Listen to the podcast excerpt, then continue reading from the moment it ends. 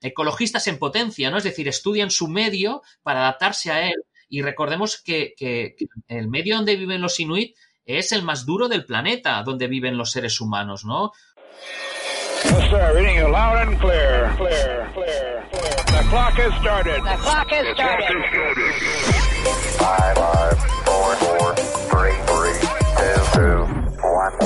Yes,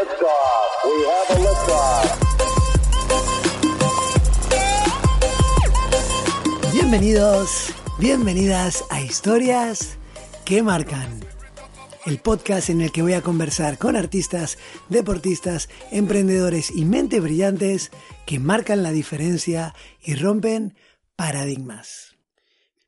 Mi invitado de hoy es el antropólogo Francesc Bailón, que se dedica al estudio, investigación y divulgación de los pueblos árticos. Ha realizado más de 35 expediciones al Ártico, la mayoría de ellas para convivir con los pueblos inuit y nenet. Por su dilatada trayectoria y experiencia en el estudio e investigación de la cultura inuit, Francesc está considerado como uno de los mayores especialistas en esta materia a nivel mundial. También ejerce como docente, guía del Ártico y product manager de la agencia Explore. En esta charla, Francesc nos da a conocer la cultura inuit, su manera de vivir en el entorno más inhóspito del planeta, sus costumbres, tradiciones, pero también me cuenta cómo logró vivir de lo que más le gusta y su pasión en el episodio número 17 de Historias que Marcan. Ahí vamos. Bien, Francesc, va- vamos a empezar, si te parece bien, así- si me cuentas, porque tú eres antropólogo, Sí. pero si no me equivoco, tú ejercías como administrativo, pero en un momento, en concreto, la cultura inuit llega a tu vida y eso es lo que produce un, cambio, ¿no? Explícame cómo se inicia ese interés por, por esta cultura. A ver, yo como, como cualquier niño, eh, ya eh, siempre pensaba que el Ártico era un lugar maravilloso, entre otras cosas porque siempre lo identificas con, con ciertos elementos que, que para un niño pues son, son un gran atractivo, como son los osos polares, el trino de perros, la nieve, los iglús. Entonces yo desde niño ya sentía pasión por, por las tierras eh, polares. Y de hecho, eh, cuando yo tenía 10, 11 años, yo ya leía libros de exploradores, ¿no? Y siempre pensaba, yo cuando sea mayor quiero ser explorador, ¿no? Me gustaría ser explorador. Y aunque uno de mis referentes, pues por ejemplo, fue Indiana Jones en su época, pues decía, bueno, eh, aunque Indiana Jones no haya estado en el Ártico, pues a mí me gustaría hacer de Indiana Jones, pero en el Ártico. Entonces, bueno, lo tenía esto como, como una meta, eh, como un fin, pero siempre lo veía algo muy lejano, ¿no? Porque el Ártico me quedaba muy, muy, muy, muy lejos de, de donde vivo, de Barcelona, ¿no? Y mm, bueno, en 1997 eh, mi vida pues cambió por completo, eh, porque yo estaba trabajando en el Museo Etnológico de Barcelona y una lectora dejó un libro encima de la mesa, yo fui a recogerlo para guardarlo en la biblioteca y eh, vi que, bueno, me llamó mucho la atención el título de ese libro que decía Poesía y canto primitivo de, de Boura. Y dije, "Os- qué, qué curioso, ¿no? Este, este libro, este título. Y a continuación eh, abrí el libro, empecé a mirar y eh, hubo una cosa que me llamó mucho la atención y decía que los inuit solucionaban sus conflictos internos, excepto el asesinato, improvisando canciones y poemas. Y yo pensé, un pueblo que no recurre a la violencia física sino lingüística ha de ser un pueblo muy interesante culturalmente hablando, ¿no? Entonces, a partir de ahí, eh, fui a, un, que es el, podríamos decir, el origen de todo o el, gran referente, a un libro de Nur Rasmussen, de la Groenlandia al Pacífico, donde explicaba esta, esta, esta práctica, ¿no? De improvisar canciones y poemas, ¿no? Y ya, eh, a partir de ahí ya empecé a sentir eh, curiosidad por este pueblo, por los inuit, también conocidos, por supuesto, con el término despectivo de esquimales, aunque a ellos no les gusta que le llamen esquimales. Y eh, fui, em- empecé a leer libros, fui documentándome y podríamos decir que, que fue ese el, el inicio, ¿no? El inicio de todo. Luego ya vinieron otras cosas, las expediciones, etcétera. Pero podríamos decir que el gran cambio fue cuando descubrí eh, esta, esta costumbre tan ancestral que tenía este pueblo, ¿no? Y ahí decides empezar a hacer expediciones. Sí, bueno, eh, de hecho, eh, creo que, no quiero exagerar, eh, pero creo que en aproximadamente 3-4 años llegué a leer uno- un centenar de libros para documentarme. Muchos de ellos, por no decir la mayoría, hablaban de una época que ya no existía, que estábamos hablando de principios del siglo XX o incluso mediados del siglo XX. Y ya en el año 2000 quise hacer eh, mi gran paso. Eh, previamente había estado en Canadá en el 99, había visto algunos inuit y, ha- y- y había visto, había podido pues eh, leer y, comprar algún libro allí en, Quebec, por ejemplo.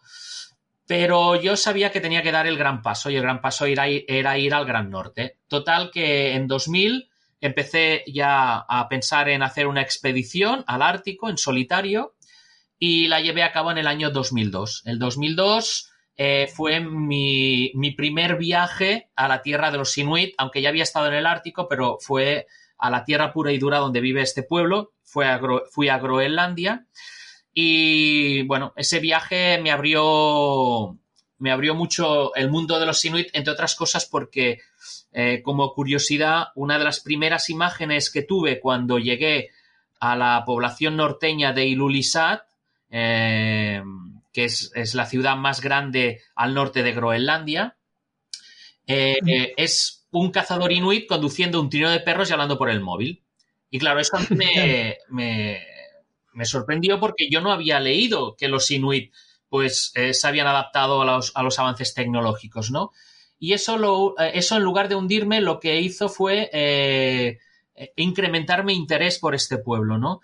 Y entonces, bueno, eh, ese, ese primer viaje, pues eh, me supuso también convivir con una familia groenlandesa, con Hans y Mona, que con el tiempo se convertirían en mis padres adoptivos y groenlandeses. Y además, pues bueno, también me permitió un poco, pues, poder trabajar, eh, hacer trabajo de campo eh, eh, in situ, donde, donde viven los inuit y aprender de ellos y sobre todo su lengua, que era importante para poderse comunicar con esta gente, ¿no? ¿Tú la hablas la lengua ahora mismo? Sí, hablo un poco la- la- el Kalaslisut, que es el, es el groenlandés oficial, y en los últimos años estoy aprendiendo el Tunumyutut, que es un dialecto que se habla en la costa este de Groenlandia y que se caracteriza por ser de tradición oral, no escrita, con lo cual eso pues eh, es más dificultoso para mí porque no tengo un referente en papel eh, para poder para poder hablar, ¿no? O sea, tengo todo es aprendértelo de memoria, saber cómo es la tonalidad, cómo es la pronunciación de esas palabras, pero bueno, eh, yo ya hace tiempo que me enamoré de la costa este de Groenlandia, es lo que más me gusta de la tierra de los Inuit, después de haber rec- recorrido buena parte de ella. Y bueno, creí que era necesario aprender también el Tunumyutut, aunque es, una, es un dialecto pues que apenas hablan 3.000 personas, ¿no? Claro, tú vas allí, eh, Francesc. ¿Cómo fue la adaptación? Porque tendría, ¿Tenías algún tipo de referencia o alguien que te abrió el camino? ¿O cómo, no, o cómo sea, hiciste tú el camino allí? Yo realmente fui con una mano delante y otra detrás, es decir, sin saber dónde me metía, sin saber lo que me podía encontrar. Eh, incluso yo recuerdo haber llegado al aeropuerto de Ilulissat y una de las, de las azafatas del avión le dije, mira, es que me gustaría eh, poder convivir con una familia inuit. Y claro, se me quedó mirando diciendo, pero tú estás loco, ¿no? Es decir, yo ya, no, o sea, no sabía realmente dónde me metía, ¿no? Y de hecho fue muy curioso porque después de varias llamadas que, que hicieron por el móvil, eh, finalmente eh, fui a parar a esta familia adoptiva, como he dicho antes, a Hans y Mona, y fue Sí. curioso porque cuando llamé a la puerta, eh, aparecieron ellos, a la puerta de su casa, aparecieron ellos con las manos llenas de sangre, con la boca llena de sangre, y dice, Francés, ¿dónde te has metido? ¿no? Porque, o sea, claro, el impacto fue brutal, ¿no? Y claro, ellos vieron mi cara de espanto y lo que hicieron fue llevarme a la cocina y allí estaban descuartizando una foca y la estaban comiendo, ¿no? Y, y realmente, pues bueno, aquella, aquella primera experiencia fue impactante, ¿no? Eso añadido al tema de, de ver cómo utilizaban el móvil y que incluso en casa de Hans y Mona tenían televisión de plasma, pues bueno, eh, realmente eh, la- la- la experiencia fue muy chocante, ¿no? Para mí. Claro, no te esperabas eso con los documentos que entiendo que serán antiguos y, están un poco basados en lo que se quedaron antes, ¿no? Los Inuit. Claro, porque nadie, o sea, en, en ninguno de los libros que yo había leído eh, me explicaban que los inuit eh, llegó un momento en que desearon eh, en- enfrentarse al hombre blanco de forma pacífica. Una de las cosas que hicieron, eso ya fue en los años 70 del siglo pasado, pues es aprender la lengua de- del hombre blanco, según los casos, porque los inuit los encontramos tanto en Siberia como Alaska, como Canadá y Groenlandia, y después hay una parte también que viven en Dinamarca. Y mm, eh, estos inuit, eh, viendo que estaban perdiendo su cultura, en los años 70 decidieron enfrentarse al hombre blanco y una de las maneras que fueron fue aprender su idioma. En este caso, pues, según los casos, inglés, danés, ruso, etcétera. Pero aparte de eso, ellos vieron que la mejor manera de defenderse es el contraataque en este sentido, que era eh, adaptarse a los avances tecnológicos, es decir, convivir a caballo entre el mundo moderno y el mundo tradicional. Y por eso ellos decidieron eh, en, su momento, pues, adaptar todos esos avances tecnológicos, ¿no? Sea el móvil, sea Internet, eh, sea a través de las televisiones de plasma, etcétera, ¿no? Y de hecho, por ejemplo, hoy día yo me atrevería a decir que los inuit es de los pueblos indígenas más activos en Facebook, ¿no? ¿Ah, sí? Sí, sí, sí, sí. O sea, yo creo que de los 2.500, de las 2.500 amistades que tengo en Facebook, pues no quiero exagerar, pero quizás 600 o 700 son inuit. Y son muy activos, realmente son muy activos, ¿no? No me lo imaginaba. Entonces, ellos, ya te lo había escuchado en unos artículos tuyos y leyéndote, que son los que mantienen, digamos, que viven al estilo eh, moderno y tradicional, ¿no? Sí. ¿Qué mantienen del estilo Sí, es decir, primero eh, debemos tener en cuenta que esta gente, eh, aparte de, adaptarse a los avances tecnológicos y aprender el idioma del hombre blanco, eh, también empezaron a organizarse política, social y económicamente hablando. Se, empezaron a crear estados o territorios autonómicos, como fue el caso de Groenlandia, el caso de Nunavut, Nunatsiavut, Inuvialuit, eh, en, eh, o en- el caso de, Canadá, por ejemplo. Entonces, bueno, se fueron organizando políticamente para poco a poco irse independizando y de una forma u otra también ir pudiendo decidir sobre su, propio futuro. Esto fue eh, esencial para, para poder mantener esas tradiciones y también para adaptarse a los avances tecnológicos. Porque realmente si tú eh, estás en el poder, si tú eres el que estás controlando tu destino, tu futuro, Sí. de una forma u otra, eso te da las, la- las fuerzas y, y- y- y los elementos y herramientas necesarias para poder mantener esas tradiciones, ¿no? Entonces, una de las tradiciones que se han mantenido es, por ejemplo, el desplazamiento en trineo de perros, ¿vale? Eso sobre todo en invierno y primavera. Eh, eh, el, el cazar a veces con el kayak. Eh, pero yo, mm, más allá de que puedan llevar vestidos tradicionales o modernos, que puedan desplazarse en medios de transporte que son, eh, que pueden tener mil años de antigüedad, yo me atrevería a decir que en líneas generales lo que ellos consiguieron es mantener su esencia como pueblo. Es decir, los Mm. inuit son un pueblo cazador y pescador.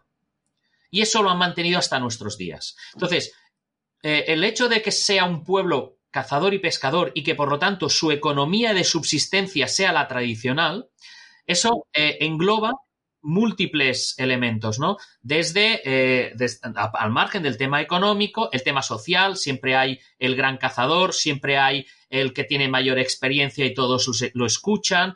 Eh, después también tienes el, el tema de, de la religión, es decir, ellos viven a, caballo entre el chamanismo y el cristianismo, pero eh, eh, es muy curioso porque si tú a un inuit hoy día le preguntas, bueno, ¿y tú en quién crees? Y te dice, de lunes a sábado creo en los espíritus, en las almas de los animales que he de respetar para que así pueda yo cazar. Dice, y el domingo creo en Dios. Y entonces les preguntas, ¿y eso por qué? Y dice, pues muy fácil, porque el Dios no sabe ni cazar ni pescar, y por lo tanto, como de lunes a sábado voy a cazar y pescar, creo en esos espíritus. Y el domingo dejo de cazar y pescar, me voy a misa y entonces o, voy a un culto, ¿no? En el caso de, lo- de, la- de los que son evangélicos, voy al culto del domingo, ¿vale? Y entonces creo en Dios. Entonces, eh, eh, claro, toda esta manera de pensar, las almas, los espíritus, eh, el, liderazgo de la persona más experta, con mayor conocimiento, el hecho de respetar a los animales cuando los cazas, el hecho de tener cupos eh, de caza para no, para no exterminar esos animales, el hecho de que son eh, ecologistas en potencia, ¿no? Es decir, estudian su medio para adaptarse a él. Sí. Y recordemos que, que- que el medio donde viven los inuit es el más duro del planeta donde viven los seres humanos, ¿no? O sea, hay ¿Cómo de extremo? ¿Cómo de extremo es? Hombre, pues de extremo, por ejemplo, sin ir más lejos, en el norte de Groenlandia eh, hay, un, hay un pueblo porque los inuit están divididos en grupos. En el pasado habían 21 grupos diferentes, desde Siberia, pasando por Alaska, Canadá hasta llegar a Groenlandia. En la actualidad hay 19. Hay un grupo, en concreto en Groenlandia, que vive en el norte, que son los inuit, que eh, ellos, por ejemplo, el 24 de octubre les va a desaparecer el sol y no lo van a volver a ver hasta el 15 de febrero. Van a estar durante cuatro meses con noche oscura, ártica, con temperaturas entre 40 y 50 grados bajo cero. Y se han de adaptar a ello, pero después se han de adaptar al deshielo, eh, con todo lo que puede implicar de la peligrosidad cuando vas en trino de perros o navegando en kayak, Mm. y eh, además también pues que el, eh, el clima eh, ártico y sobre todo en los últimos años con el tema del calentamiento global del planeta se ha vuelto muy inestable, impredecible y bueno, em, está causando verdaderos estragos entre la comunidad, entre las comunidades inuit, porque se han de estar constantemente adaptando a esos cambios que de una forma u otra el hombre blanco ha provocado con su maltrato al planeta, ¿no? Entonces, eh, realmente es duro, es duro vivir en el Ártico. Eh, yo, eh, mi temperatura más extrema, de hecho es la foto que tengo en el WhatsApp y espero, eh, la tengo allí para acordarme, pero espero, espero ni tan solo volverme a acercar, fue en el año 2012, en el nor- noreste de Groenlandia, alcancé los menos 68 grados. Entonces, Menos 68 grados de sensación térmica sensación o térmica, sí. Sí, de, o sea, lo que era bueno, una bestialidad, Lo sí. que era la temperatura ambiental quizás era menos 50, pero alcancé Uf, los menos igualmente. 68 porque hacía viento. Qué barbaridad. El viento es un factor decisivo, ¿no? Sí, sí, sí, sí. Eh, el viento lo es todo. O sea, yo me atrevería a decir, bueno, el tiempo lo es todo, el clima, ¿no? Pero el viento puede aumentar incluso eh, hasta el punto de duplicar eh, la temperatura ambiental, ¿no? Todo depende un poco de, de la velocidad de ese viento, ¿no? Francés, decía dos cosas que quiero pararme a comentar que me parece muy interesante. Sí. Una es la del el cambio climático. Sí. ¿Qué, qué se está viendo allí? De ¿Cómo está afectando?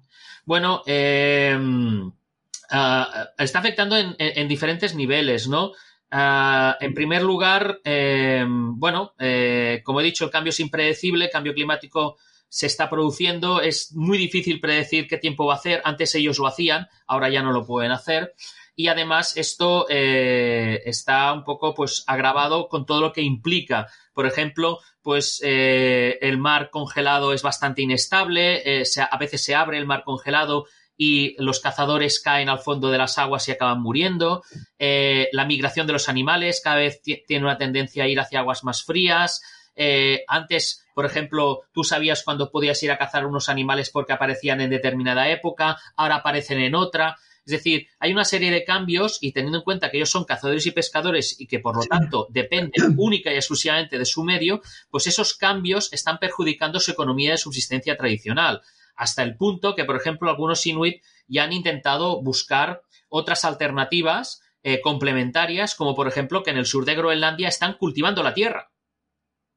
¿Sí? ¿Se cultiva? Están cultivando, sí, sí, y están cultivando pues desde patatas, rábanos, eh, incluso manzanas tienen, eh, y desde hace unos ocho años están cultivando hasta fresas, ¿vale? Y tomates también en invernadero, o sea, que realmente es espectacular Realmente. eh, bueno, la, la manera que tiene de adaptarse este pueblo al medio y, mm, y que, y que, bueno, eh, de una forma u otra es una constante adaptación y aprendizaje de todos estos cambios que se están produciendo en su entorno, ¿no? Decías que no ven el sol durante casi cinco meses, Sí, o hay po- un más o menos. Sí, sí, sí, sí. ¿Cómo es la rutina, el día a día allí? Porque claro, nosotros estamos acostumbrados día-noche. ¿Cómo, ¿Cómo viven ellos? Bueno, eh, en primer lugar, eh, se han de distinguir, eh, digásemos, dos tipos de, de la- de trabajos, ¿no? Es decir, el que es el trabajo administrativo, claro, para mantener todos estos gobiernos autónomos, incluso en caso, en caso de Groenlandia, que está, eh, es un autogobierno en vías de su propia independencia, pues hay gente que tiene que trabajar en la administración pública, hay gente que tiene que trabajar en los supermercados, en las escuelas, etcétera. Entonces, esta gente tiene un horario, ¿vale? Tiene un horario, un horario, podríamos decir, entre comillas, de oficina, ¿vale? Y después están, eh, esta gente, es, eh, los que son, en este caso, hombres, básicamente, porque son los que cazan y pescan, eh, son cazadores semiprofesionales. Es decir, que cazan y pescan para sus familias cuando eh, dejan de hacer, cuando han acabado su jornada laboral. Y después están los que son cazadores y pescadores profesionales, que esos su- se dedican todo el día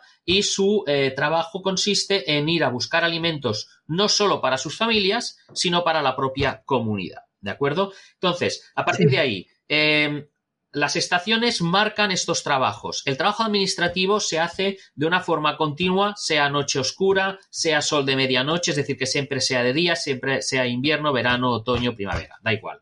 El tema de la caza y la pesca, bueno, cuando es noche ártica, eh, no se suele ni, ni ir ni a cazar ni a pescar. Es decir, lo que suelen hacer los cazadores profesionales es quedarse en casa, ¿eh? quedarse en la comunidad, ¿vale? Sí. Preparando las redes para cazar, eh, preparando eh, los trineos, arreglándolos, etcétera, ¿no?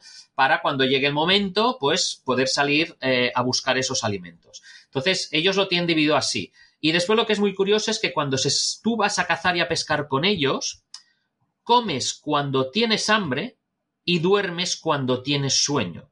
Es decir, eh, ellos cuando van a cazar y a pescar no, divide- no dividen la jornada laboral eh, según las actividades, sino según las necesidades, que es diferente, ¿no? ¿Qué- ¿Cuál es tu opinión de, de eso? ¿Es más productivo o simplemente es una manera de... Bueno, es una manera de vivir, es una manera de vivir Sí. y de adaptarse al, al- al medio y de una forma u otra es como, como ellos realmente se sienten inuit, ¿no? Es decir, eh, ellos se sienten inuit, que significa seres humanos cazando y pescando. Esa es la esencia. ¿Qué tipo de nutrición tienen? Porque tendrán poco acceso a, a lo que es alimento de origen vegetal, ¿no? Sí, eh, bueno, em, ellos, eh, de hecho, en, el año, en los años 50 se hicieron unos estudios que decían cómo puede ser que los inuit, siendo el pueblo que más, más proteína consume, eh, no padecen, pues, por ejemplo, derivados de la, de la, de la alimentación, pues ni anginas de pecho, ningún tipo de cáncer, etcétera, ¿no?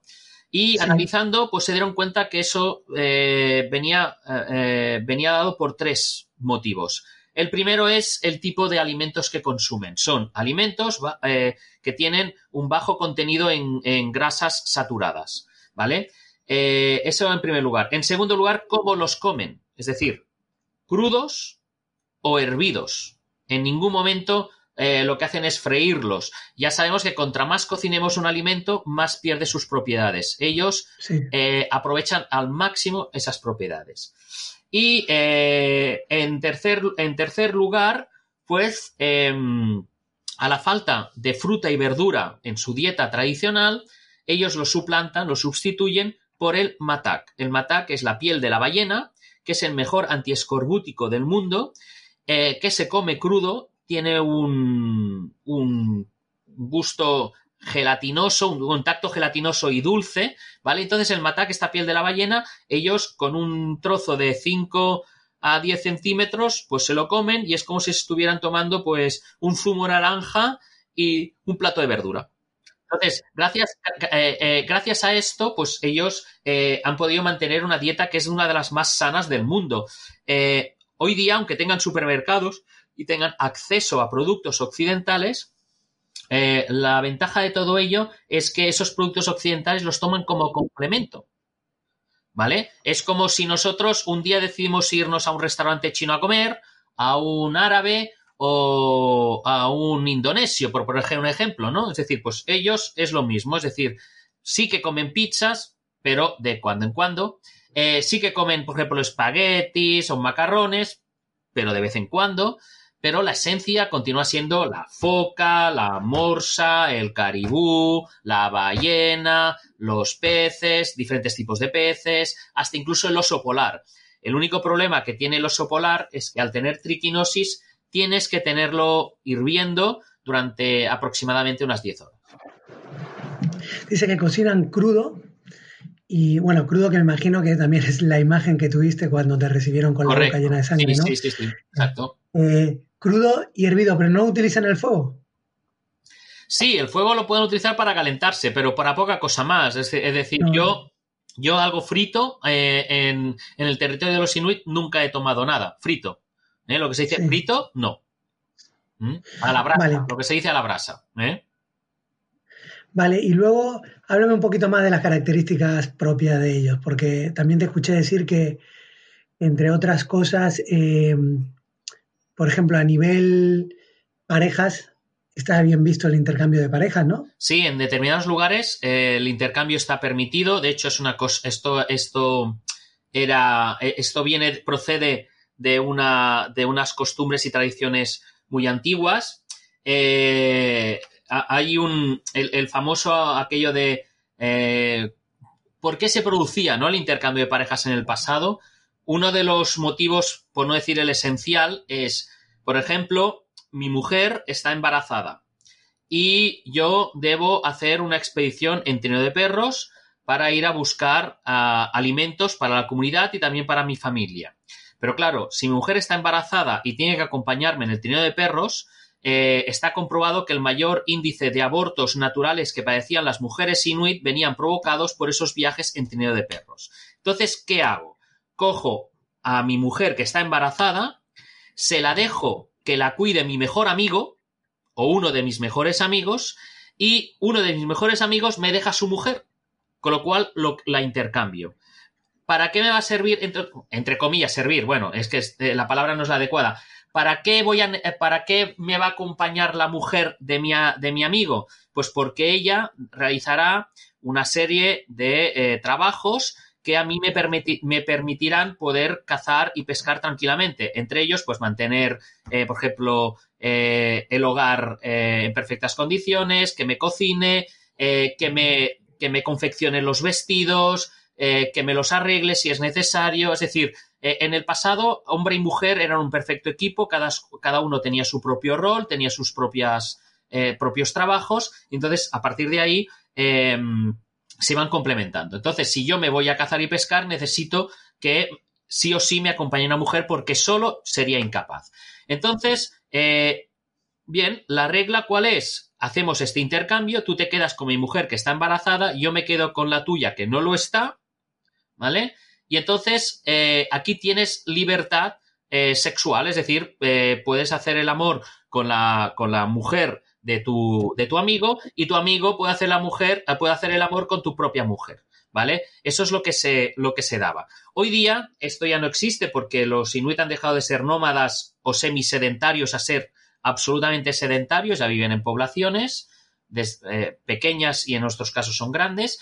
Y en este caso el intercambio se produce eh, por necesidades sexuales, por eh, probar nuevas cosas, etcétera. Entonces, el único requisito en, esas, en esos intercambios sexuales es que no te enamores. Y entonces, bueno, todo es un ritual que tú puedes acostarte con la mujer de otro y el otro se puede acostar con tu propia mujer. Pero siempre tiene que ser un intercambio igualitario. Es decir, siempre tienen que estar las cuatro partes de acuerdo.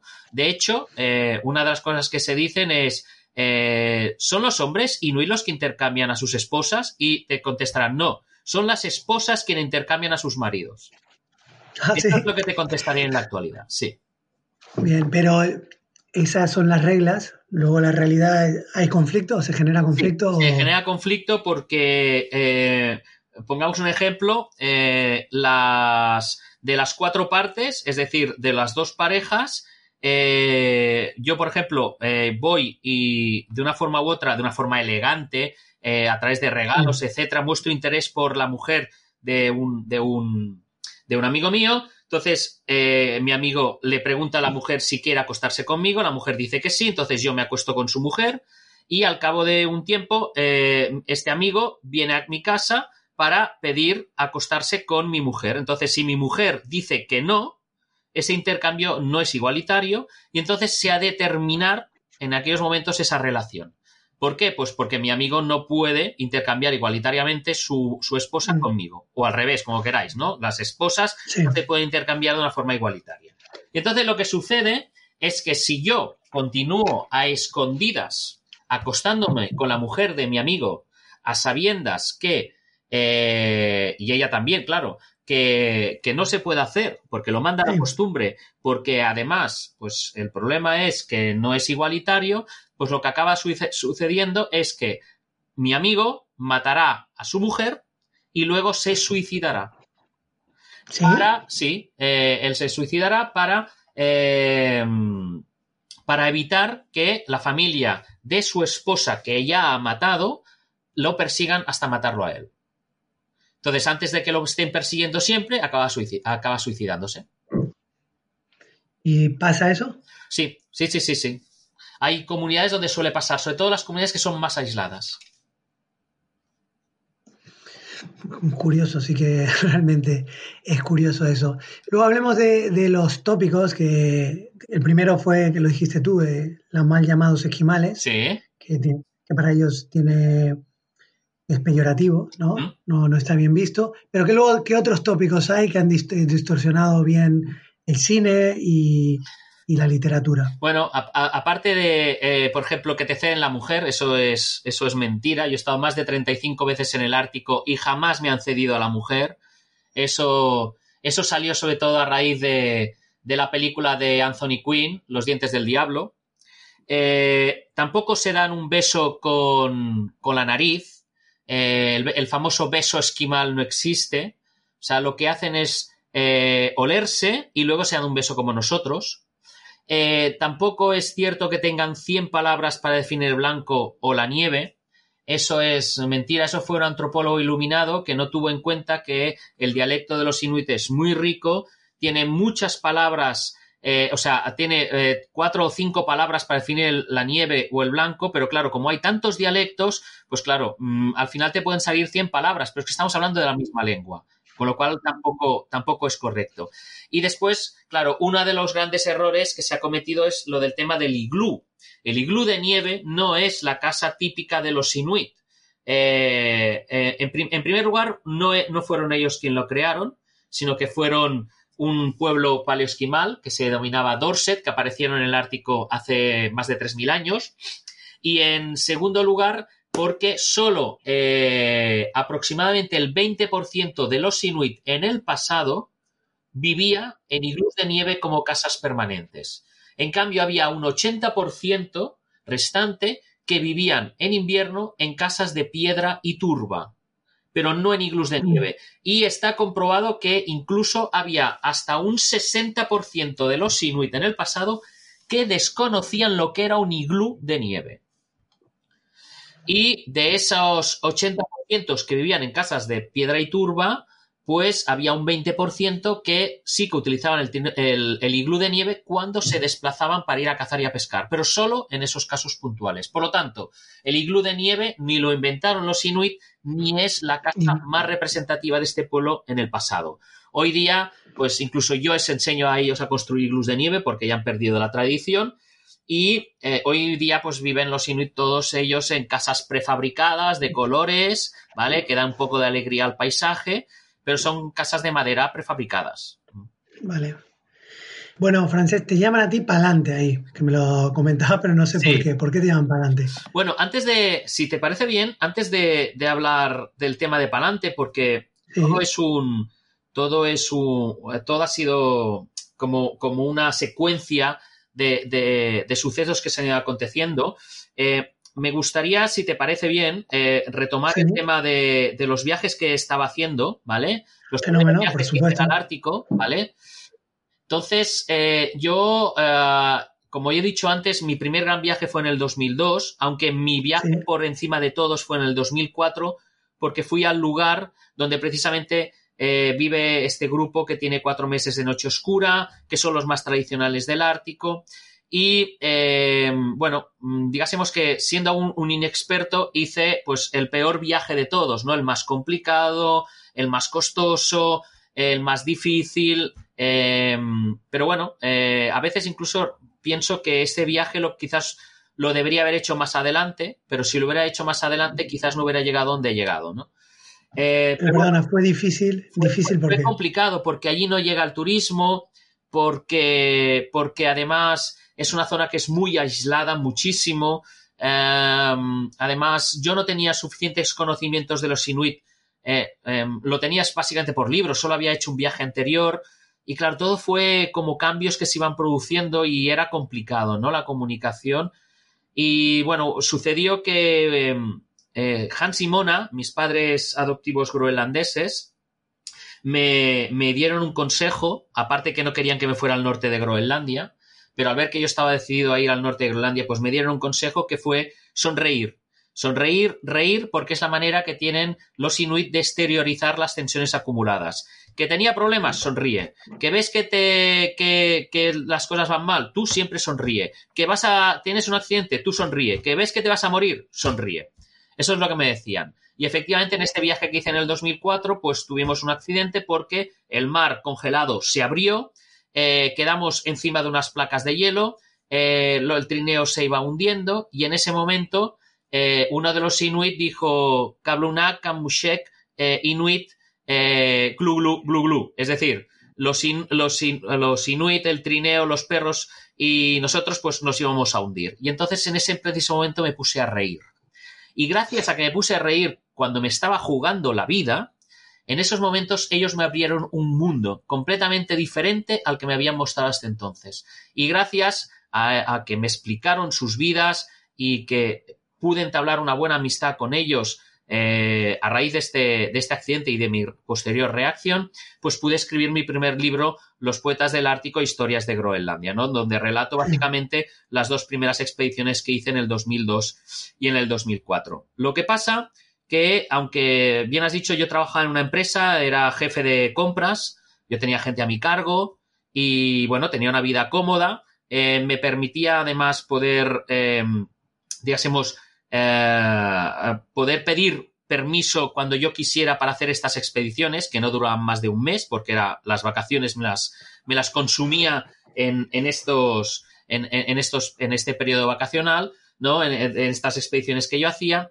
pues llegó un momento que eh, me arruiné. O sea, los viajes al Ártico eran tan caros, yo nunca he tenido patrocinio, siempre, eh, me he pagado mis propias expediciones y, y bueno, eh, me di cuenta que, que, mis viajes al Ártico se habían terminado, que ya no podría continuar.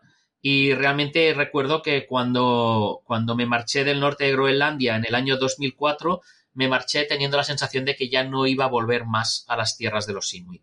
Afortunadamente, en el 2006, dos años después, salió una oportunidad de empezar a trabajar como guía, como guía cultural en expediciones árticas, empecé en Canadá, después continué en Groenlandia, y entonces, pues bueno, lo que iba haciendo era un poco compaginando mi trabajo de oficina, ¿vale? Con, eh, con mi labor como, como guía, como guía de grupos viajeros que iban a Groenlandia, y aparte también empecé a dar clases, a dar clases en la universidad, en centros culturales, centros cívicos y todo eso.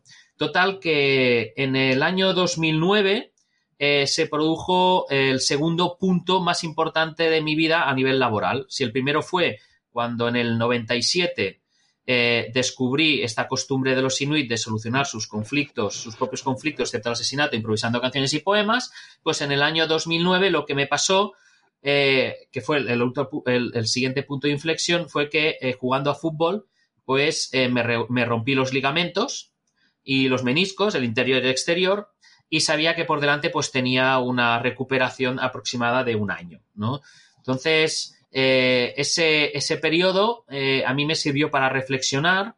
Eh, dije, Francés, ¿qué es lo que estás haciendo con tu vida? Lo que te gusta es eh, escribir sobre los inuit, hablar sobre los inuit, viajar al territorio de los inuit y en cambio pues estás consumiéndote en una oficina, aunque tengas un salario muy, muy bien remunerado, o sea, un trabajo muy bien remunerado y- y confortable y cómodo, con unos horarios muy fijados, pues no es lo que tú quieres, no es lo que tú has estado buscando, ¿no? Y entonces, pues bueno, en plena crisis económica en España, en el año 2009, cuando acabé mi rehabilitación, pues, eh, ya me, ya me incorporé al trabajo, pues el primer día en la oficina dije que me iba, que me marchaba, que quería perseguir mi sueño, que quería trabajar de lo que más me gustaba, que era dar clases, hacer viajes, etcétera. Y bueno, eh, claro, como yo me fui, no me dieron ninguna indemnización, me fui con una mano delante y otra detrás y me lancé al abismo.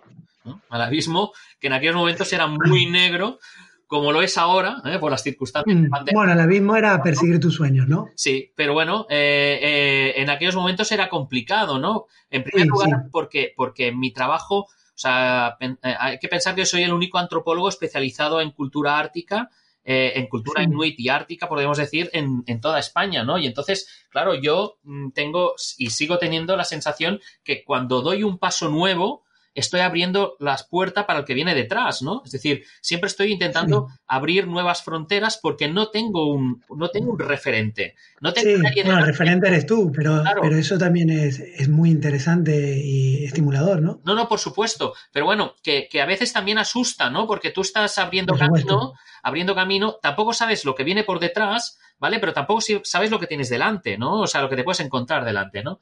Entonces, gracias a, gracias a este paso, ¿vale? Se fueron, bueno, eh, las cosas fueron, con el tiempo fueron mejorando y una de las cosas que, que a mí, pues, eh, me permitió ah, ampliar mis conocimientos es que al no estar trabajando en oficina, pues podía estar más tiempo viajando al Ártico.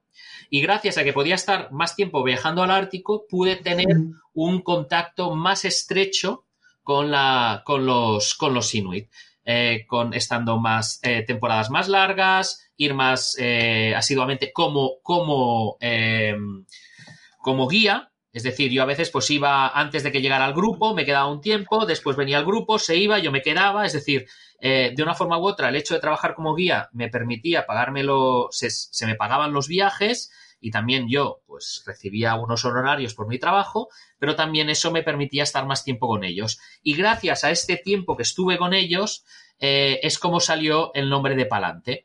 Eh, yo empecé a ampliar mis relaciones con los Inuit y recuerdo que eh, en el año 2012 hice mi primer viaje a la costa este de Groenlandia, que me enamoré. O sea, yo conozco toda Groenlandia, excepto la capital. Yo creo que soy de las pocas personas en el mundo que ha estado más de 30 veces en un solo país y nunca ha estado en la capital. Pero bueno, yo no tengo ningún interés en la capital porque es muy, muy danesa, muy occidentalizada. Yo prefiero los pueblos aislados, pequeños. Y bueno, me faltaba la costa este y bueno, fue un amor a primera vista. Y recuerdo que estaba yo en la costa este y fui a hacer una expedición en tiro de perros con los cazadores. Y bueno, eh, estábamos a punto de salir. Yo estaba, eh, estaba muy contento, estaba eufórico, ¿no? Eh, y en esos momentos me dio en la cabeza eh, la expresión del Espiri González, el, el ratoncito de dibujos animados, de yepa yepa, pa'lante, pa'lante. Y entonces eso les quedó a ellos, el palante, les encantó. Y como dicen que mi nombre es muy feo, no les gusta el nombre de francés, pues ellos me llaman palante, ¿vale?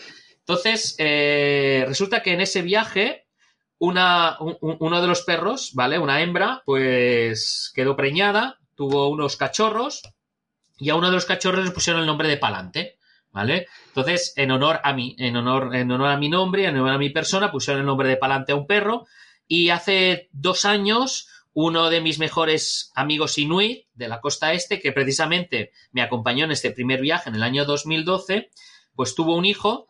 eh, a los niños inuit les ponen cinco nombres y uno de los cinco nombres pone, le puso también el mío, es decir, de palante. Así, muy bien. O sea que tenemos un niño y un perro que llevan, que llevan el nombre de palante. Muy bien. Mm. Bien. Te quería preguntar, Francés, Sí. ¿qué es lo que más te choca o la diferencia más grande que notas para ti y como sociedad cuando vuelves del Ártico? Mira, en, primer lugar, eh, tengo mucha suerte, en este sentido me siento muy afortunado de vivir en un ático. Vivo en un ático, ¿vale? Entonces, eh, mm, prácticamente no tengo edificios delante, tengo pequeñas casas y una montaña, tengo una amplitud de visión fantástica y eso pues realmente me va muy bien porque cuando yo llego del Ártico estoy durante 15 días, 3 semanas en estado catatónico. Porque allí todo es muy inmenso, estás solo, o sea, el- o sea, estás solo aunque estés acompañado, el sentimiento de soledad lo tienes, el silencio, la tranquilidad, la paz, todo eso es, todo eso te, te va como envolviendo, ¿no? Como, eh, y te va incluso eh, moldeando, ¿no? Como persona. O sea, a mí realmente, o sea, a mí el hecho de, de- viajar al Ártico y de convivir con los Inuit, pues me, ha hecho cambiar, ¿no? Y también me ha hecho ver las cosas de una, famo- de una forma completamente distinta, ¿no? Entonces, yo cuando llego aquí, eh, ese periodo de dos semanas, tres semanas, estoy en estado catatónico, necesito respirar y, y, por ejemplo, pues el hecho de estar en el ático, en vivir en un ático, pues me ayuda porque yo pues me paso eh, muchas horas en la terraza en cuanto llego del ático, cuando llego del Ártico, ¿no? Porque, porque necesito ese respirar, necesito ese, esa amplitud, ¿no? De, de espacio. Eh, además, también eh, me cuesta mucho el tema de las relaciones humanas, ¿no? Es decir, yo puedo estar un, dos meses en el Ártico y ver un total de 10 personas o 15 solo, ¿no? Y de repente vienes aquí, vives, que yo vivo en Barcelona y multitud, de gente, eh, todo el mundo hablando, incluso mucha gente gritando cuando habla, y eso, te- eso realmente te acaba agobiando. Y después una de las cosas curiosas eh, que me agobia muchísimo, sobre todo los primeros días cuando regreso a casa, es el, el- el- ruido o el sonido, como, como se prefiera, de las sirenas de las ambulancias. O sea, realmente es un tormento. Es un tormento porque, porque me, me agobian muchísimo después de haber estado tanto tiempo en el Ártico oír, pues bueno, que dice las ambulancias, dice los bomberos también o la policía, ¿no? Es decir, esas, esas sirenas, esos ruidos, eh, realmente eh, me agobian. Me agobian los, La contaminación acústica en general, ¿no? De una gran ciudad. Sí, sí, sí, pero sobre todo es, es, eh, la, la- Eso en el tema concreto. de las sirenas es muy peculiar, ¿no? Ese agobio. Sí, bueno. Bueno, yo vivo en un sitio tranquilo, eh, entonces no, no me había parado a pensar eso. Pero te iba a comentar, luego de los Inuit, con, con qué, porque yo entiendo que un antropólogo y tú cuando viajas y convives con estas comunidades y con otras que has convivido con, con- con otras cuantas, Sí, también es, primero, entender los orígenes, pero también es un viaje interior, ¿no? Entonces, ¿tú qué destacas de, de tus viajes a las distintas expediciones que haces, tanto con los Inuit como con otras? sí, mira, yo eh, te voy a explicar una, una anécdota. Eh, yo en el, el primer, el primer viaje que hice al Ártico puro y duro en el año 2002, que, que he comentado antes, em, ese viaje me sirvió, aparte de convivir con los inuit, aprender su lengua y un poco ver cómo es su vida, ¿vale? Em, su día a día, me sirvió también para, para saber qué es lo que no debía hacer como antropólogo, ¿vale? Porque cometí un error gravísimo que a mí me habían enseñado en la universidad cuando hice la carrera de antropología, pero que a mí no me sirvió estando allí. Y después acabé dándome cuenta que realmente el trabajo de un antropólogo es un trabajo que depende de cada uno, eh, de cómo lo vea, en el lugar donde esté, con la cultura a la, a la que, con la que desea convivir, ¿no? Entonces, ¿cuál fue mi error? Pues mi error fue sacar una, una grabadora, ¿vale? Eh, para ah, grabar eh, las conversaciones que tenía con ellos o grabar cosas que hacían, ¿no? Em, y era curioso porque cuando yo sacaba la grabadora, ellos se callaban. No decían nada. Y una vez cogí y eh, Mona, o sea, mi madre adoptiva groenlandesa, se puso a cantar. Y yo saqué la grabadora para grabar cómo cantaba, ¿no? Y cuando vio que saqué la grabadora, se cayó. Entonces yo me fui cabreado de casa porque había cometido un error. O sea, sabía que aquello les había ofendido y que no debía volverlo a hacer. Cuando regresé, eh, fui a grabar mi propia voz en la grabadora para expresar eh, lo mal que yo me sentía por haber hecho una cosa que me habían enseñado en la universidad y que no debía haber hecho. Y cuando fui a, a coger la grabadora, resulta que estando yo fuera, estando yo eh, eh, paseando por la ciudad, ¿vale? Mona encendió la grabadora y se puso a cantar y registró su música, su canto. Eso fue para mí una lección de vida. ¿Vale? Entonces ahí me di cuenta que mi trabajo como, como antropólogo se debe centrar única y exclusivamente en convivir, ser uno más, o sea, estar con ellos, eh, convivir con ellos, ir a cazar, ir a pescar, ayudarles en lo que sea, ¿no? Y ser uno más, eh, o sea, o sea, establecer lazos de amistad. El resto luego viene solo, ¿no? Y, por ejemplo, eh, lo que me he dado cuenta con el tiempo es que después de más de, de 20 años viajando al Ártico, eh, que, lo que lo que realmente me llena es lo que me queda de, relaci- de- de relación con ellos, no lo que he escrito de ellos, ¿no? O sea, a mí, por ejemplo, pues eh, me gusta mucho cuando al- alguna vez pues me, me han llamado para felicitarme por mi cumpleaños, me han llamado por teléfono, o, o para las navidades, o cuando me dicen que sus familiares están enfermos. Esto, a, a mí, esto es lo que realmente me llena. Que a lo mejor no Sí. tiene nada que ver con el tema de los estudios académicos, pero como persona es lo que me llena. Y eso es con lo que yo me estoy quedando de esos 20 años de experiencia. Y no solo con los inuit, sino con otros pueblos como los Nenet, ¿no? En Siberia, que ya hace cinco años que convivo con ellos, y que al fin y al cabo es lo que, lo que te hacen sentir persona, ¿no? Esas, esas relaciones tan básicas, tan esenciales, pero que, pero que, que realmente te llenan, ¿no? Eh, claro, entiendo que pa- aparte, para, aparte de la experiencia personal, que como bien tú dices, los vínculos que creas, independientemente de eso, para realizar un buen trabajo como profesional, tienes que hacer una conexión con ellos, ¿no? Y demostrarle que, que estás ahí para algo más que para enriquecerte tú profesionalmente. Porque, por ejemplo, tuve una charla con- en, un- en uno de los podcasts con Ricardo Vilanova, que es un reportero de guerra, Ajá. y, creo que, que hay una conexión entre lo que tú dices y él dice. Él veía que mucha gente venía, sacaba cuatro fotos del conflicto y se iba. Entiendo que también algunos inuit o otras comunidades verían que hay alguien hace su viaje pequeño y no vuelve más. El hecho de volver, de, de ver que estás ahí para aportar algo más, ahí es cuando pues, se- abre la comunidad y tú puedes realmente ver lo que hay, ¿no? Claro, o sea, los, los pueblos indígenas en general, hablo en general, y en particular en los inuit o, por ejemplo, los nenets, eh, eh, ellos les gusta que regreses. O sea, que vuelvas, ¿no? Para explicar las noticias de lo que ha acontecido durante ese tiempo, etcétera, ¿no? Yo recuerdo que cuando fui por, por primera vez a la, a la costa este de Groenlandia en el año 2012, una de las cosas que me dijo uno de mis mejores amigos, eh, Justus, me dijo, el problema es que aquí, el hombre blanco venís, hacéis unas fotografías, experimentáis eh, unas vivencias, ¿vale? Y ya no regresáis más. Y nosotros continuamos con nuestra vida, vosotros continuáis con la vuestra y aquí se acaba todo.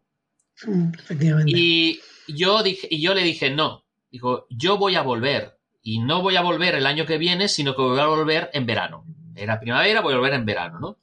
Y, y es lo que he hecho, es lo que he hecho hasta ahora, eh, de, de regresar siempre a Groenlandia, llevarles regalos y siempre, pues bueno, estar para el cumpleaños de una de sus hijas, eh, un poco explicar las noticias de lo que te ha acontecido mientras has estado fuera, al margen de que puedas estar en contacto a través de Facebook, etcétera, ¿no? Y eso es, eso es esencial. Eso es muy importante porque eso, eh, por una parte, a ti te llena como persona, pero por otra parte, eh, el- el, eh, la otra persona, en este caso el, el Inuit o el Nenet, se da cuenta que eh, hay un- unos lazos de amistad, hay una relación entre, entre ambas partes y que hay un interés, un interés por eh, mantenerlo, ¿no? Y que no es todo tan frío de decir, bueno, vengo aquí, hago las fotos y me voy, ¿no? Además, eh, yo esto lo he añadido con, con ayudarles económicamente. Es decir, yo he hecho una serie de proyectos con, con los Inuit, eh, entre otras cosas, hacer expediciones con ellos, llevando a viajeros para ayudarlos económicamente hablando. He he hecho películas y documentales eh, en la costa este de Groenlandia, por ejemplo, también para ayudarles económicamente. Es decir, eh, que de una forma u otra también tengo la responsabilidad de ayudarles en todo lo que pueda. Y eso va más allá de cualquier aprendizaje académico y de cualquier eh, etiquetación de que seas antropólogo, seas científico y todo eso. O sea, eso tiene que ver más con una cuestión humanitaria, ¿no? Y es lo que, es lo que no solo he hecho con los inuit, sino también con, por ejemplo, con los nenet de Siberia y con otros grupos indígenas, ¿no? Que estoy sacando viajes antropológicos, de convivencia, donde solo se trabaja con la gente local, no se utiliza intermediario y parte de ese dinero que invierte el viajero para tener esa experiencia de vida pasa directamente a ese grupo local. Muy bien. Muy bien. Eh, Francés, para ir, para ir cerrando la entrevista, no puedo no preguntarte por los duelos cantados que hablaste al principio, que fue lo que te llamó la atención por primera vez. Coméntame un poco cómo funcionan y si se siguen empleando. Bueno, los duelos cantados, eh, eh, el funcionamiento era, o sea, cuando, por ejemplo, vamos a poner un- un- una situación, ¿no? Una de las cosas que más se daba en el pasado era que un hombre raptaba la mujer de otro hombre, ¿no? Entonces, eh, el otro hombre le retaba a un duelo cantado porque eh, se sentía ofendido porque le habían robado a su mujer y para recuperarla tenía que hacer un duelo cantado. Entonces, eh, ¿en qué consistía? Una persona se ponía delante de la otra con un tambor en mano para acompañar y entonces improvisaba una canción o un poema. La otra persona, su oponente, tenía que esperar su turno. Cuando acababa uno, continuaba el otro. Y así sucesivamente. Eh, en caso de. O sea, cuando uno no soportaba la burla, porque eran canciones y poemas de burla, eh, no la soportaba, perdía.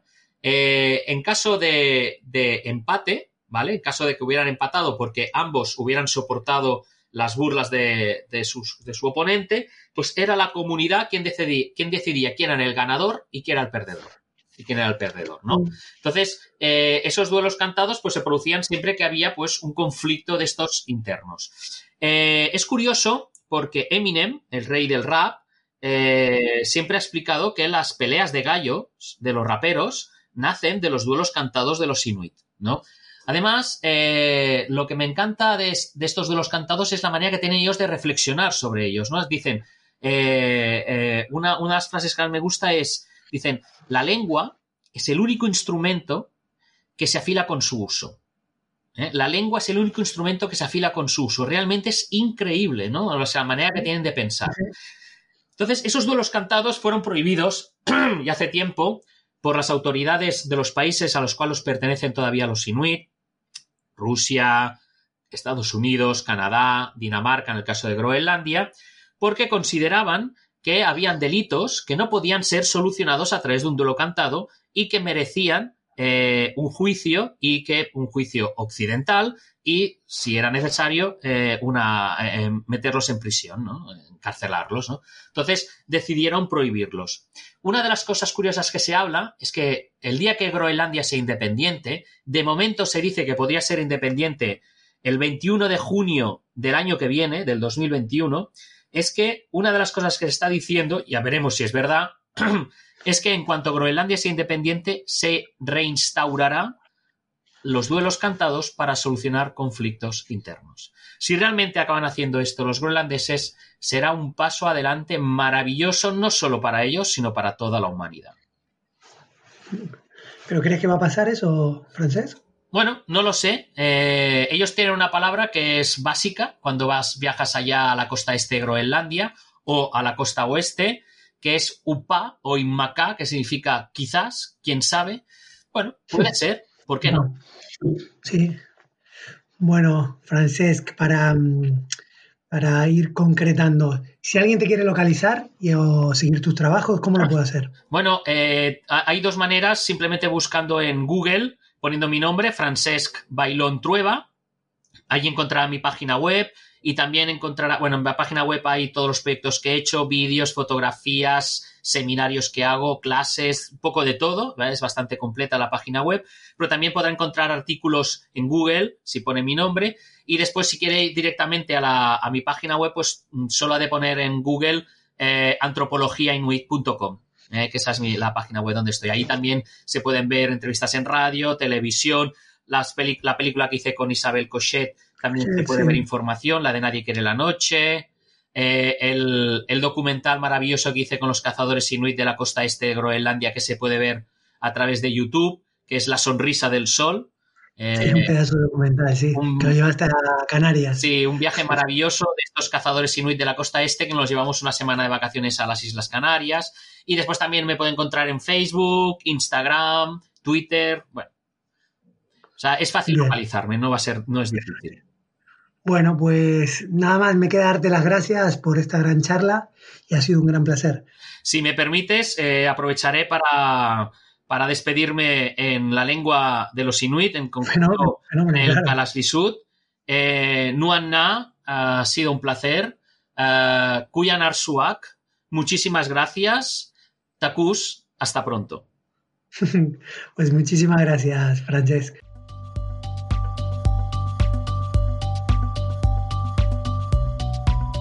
Y esta fue la charla con Francesc. Si no te quieres perder las próximas historias, suscríbete a Spotify, Apple Podcasts y Vox, Google Podcasts o a cualquier plataforma donde escuches tus audios. Como siempre, me encantaría escuchar los comentarios de este episodio y de cualquier otro, así que mencióname en Instagram, arroba afrenchi, en Twitter, arroba afrenchelli. También me puedes contactar vía email en hqmpodcast, arroba gmail.com. hqmpodcast, arroba gmail.com. Como siempre, muchas gracias por compartir y difundir.